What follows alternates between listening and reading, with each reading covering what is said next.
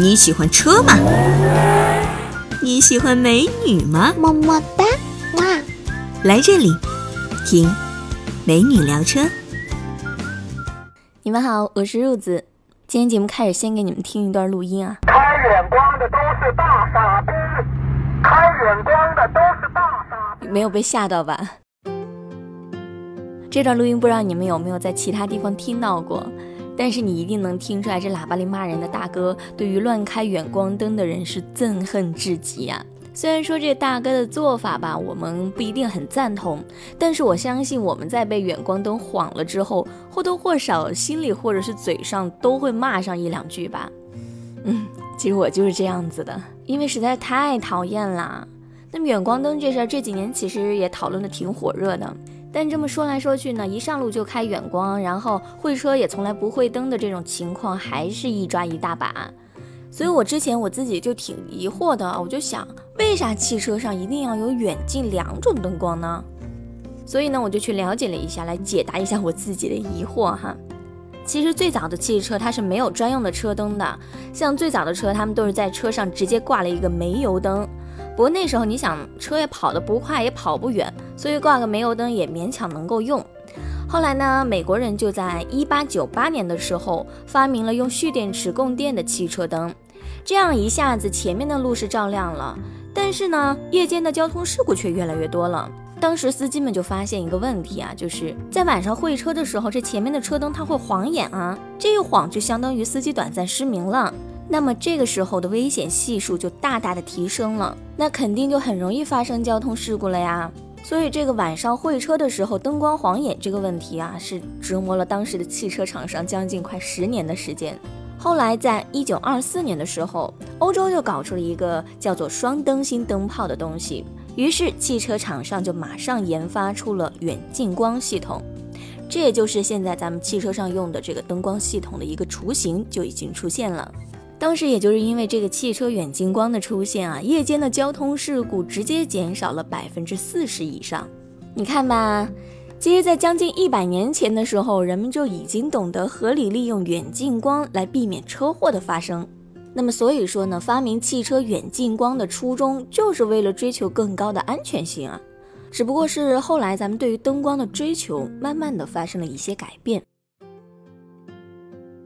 一百年前的汽车车灯虽然是已经有了远近光的切换，但是它的亮度不够亮啊，所以汽车厂商们就开始想着办法来提升车灯的亮度。先是法国的斯贝，它就在一九六四年的时候生产出了卤素灯，但是大家觉得还是不够亮，所以到了上世纪八十年代的时候，一些改装车的玩家呢，他们就开始注意到这个电影的放映灯。你们小时候要是看过露天电影的话，可以想一下，当时在放电影的时候呢，都会架起一个特别特别亮的灯，那个灯就是氙气灯。氙气灯，我以前还很无知的把这个字儿读成了山气灯，不是山气，山气好像是个病。这种氙气灯呢，因为它发出来的是电弧光，所以它的亮度是远远超过了卤素灯，但是它的功耗却还很低哦。所以后来这种技术就被德国的海拉不断的改进，最终在九十年代的时候就开始大规模的量产氙气车灯。氙气灯大家应该都还挺熟悉的，因为现在装氙气灯的车还比较常见，尤其是你要是被开着远光的氙气灯晃过眼睛的话，那种亮度的光线射到你眼睛的感觉。就是真的还挺想骂人的，是不是？所以汽车厂商对于车灯亮度的要求，也让很多人在改装车的时候就把亮度当成了最主要的好坏判断标准了。其实要是装了氙气灯的话，会感觉晚上开车更加舒服了，因为氙气灯它的这个光线呢是会更加接近中午的日光。不过开车的司机倒是舒服了，但是这些高亮度的车灯呢，要是开个远光的话，会让车外面的人有一种肉眼直接看太阳的感觉，就会很晃眼睛。所以，尤其是标配了氙气灯的汽车上啊，它都是可以调节大灯的高度，这就是为了避免车灯直接照射的人眼啊。但是不管是氙气灯还是卤素灯，这些车的远近光都还是需要咱们手动控制的。而且啊，现在车灯也是越做越亮了，那他们开远光灯的时候呢，就更晃眼了，对人眼的危害也就越来越大了嘛。但是我翻了很多的资料，发现对于这些危害一直都是一些很模糊的描述，比如说有可能会致盲啊，判断力会下降什么的。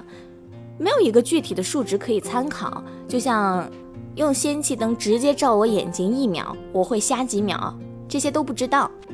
我们的眼睛会不会短时间的失明？这其实是要看我们所看到的光线强度和当时环境的光线强度。比如你想啊，大中午的你要是拿个手电筒晃我，你怎么晃我我都不会觉得很刺眼吧？但是要是晚上的时候咱关了灯躺在床上，如果你想看一下手机屏幕，都会觉得那个亮度都挺刺眼的吧？那和这些对比的话，汽车车灯的亮度就算很高了。汽车之家曾经就做过一个测试啊，当时他们使用了照度仪，在晚上测试了卤素灯和氙灯，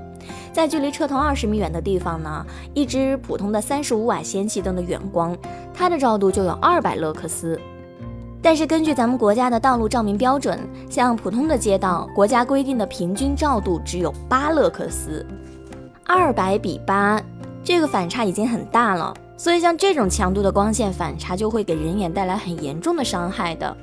好，那我们再把这两个数带入到公式里算一下，在普通的街道上，人眼要是被开着远光的氙气灯晃一秒钟，那这二百勒克斯强度的光线在眼球内的散射，就会大量分解掉人眼中的感光细胞，而等到这些细胞重新吸氧恢复正常的感光度呢，需要一点四秒的时间。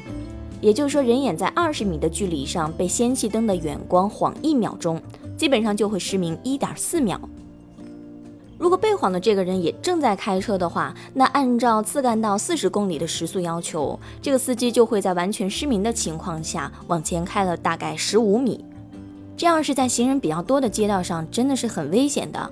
所以说，在照明条件很好的城市里，我们绝大部分的时候是完全没有必要开远光灯的。这也就像很多人都说的呀，开远光灯等于谋杀。你说咱也不能光为了自己开车舒服就不管别人的安危了吧？这也太没有公德心了呀！而且咱们一般在城市里的话，人们和车灯的距离往往都是二十米以内的，这个时候车灯的亮度就会上涨到一个恐怖的数字。你知道在车头前一米的地方，氙气灯的照度有多少吗？它的照度会达到一万勒克斯以上了，这已经是卤素灯的三四倍了呀！这个时候你要是被它晃一秒钟，那一个正常视力的人，基本上就要等将近十秒以后才能看清东西了。十秒钟，十秒钟，我的天哪！这十秒钟你都看不见任何东西。你要是正在开车的话，这也太危险了吧？那你再想象一下，如果是在路灯比较暗，或者是几乎没有路灯的国道或者是高速公路上，在晚上开车的时候，要是被远光灯晃到，那这个就更危险了。因为这些道路上晚上的光线环境一般都只有三勒克斯左右，二十米以外氙气灯是二百勒克斯，而卤素灯因为穿透力比较强，所以它的亮度会更加的强。那卤素灯在二十米外，它的光照度就可以达到二百四十勒克斯。那我们再算一下，就会知道，在这种情况下，要是被氙气灯晃一秒钟，人眼就会失明三点七秒左右，而卤素灯的远光呢，会让人眼失明四点一秒左右。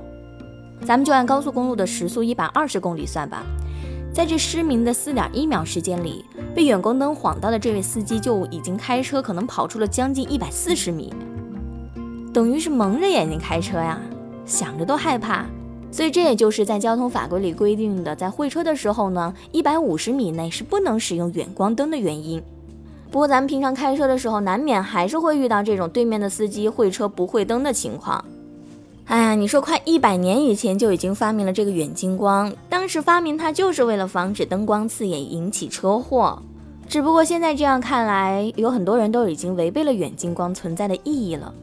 当然，刚刚我们只是从致盲的时间角度上来分析错误使用远光灯的危险，但是要是从法律上来看，乱开远光灯还会害人又害己。在法律上，乱开远光灯一直都没有一个固定的处罚办法，以致像深圳、福建这些地方的交警现在都搞出了一个让司机盯着远光灯看一分钟的体验式处罚。但这些办法其实都不太好用，因为在咱们国家的道路交通安全法中，虽然是规定了灯光的正确用法，但是没有规定你要是用错了会怎么处罚你。不过呢，现在法律界有一个变通的做法，比如说用行车记录仪或者是电子眼这些设备，确实认定了一个车祸是因为乱使用远光灯而引起的，那么就要按照民法通则里的规定，让乱用远光灯的司机也承担民事赔偿责任。虽然这个赔偿并没有具体的一个数字，但是实际打官司的时候，这种做法往往让赔钱的人更加头疼啊。所以说，乱用远光灯啊，真的是害人又害己。不过现在随着 LED 大灯、激光大灯这些技术已经开始慢慢的成熟了，汽车的灯光也变得智能化。类似 LED 阵列大灯，在一些豪华品牌的汽车上，它都可以自动的识别对面的车辆，然后会自动会灯。如果说这些技术能够逐渐普及到所有档次的汽车上，什么卤素啊、氙灯这些远光刺眼这些情况也就不会存在了。那这样我们在开车的时候就不用时刻分心去惦记着切换远近光了，这种驾驶感受会更加的舒适，也会更加的安全。嗯，最后一起来听首歌吧，拜拜。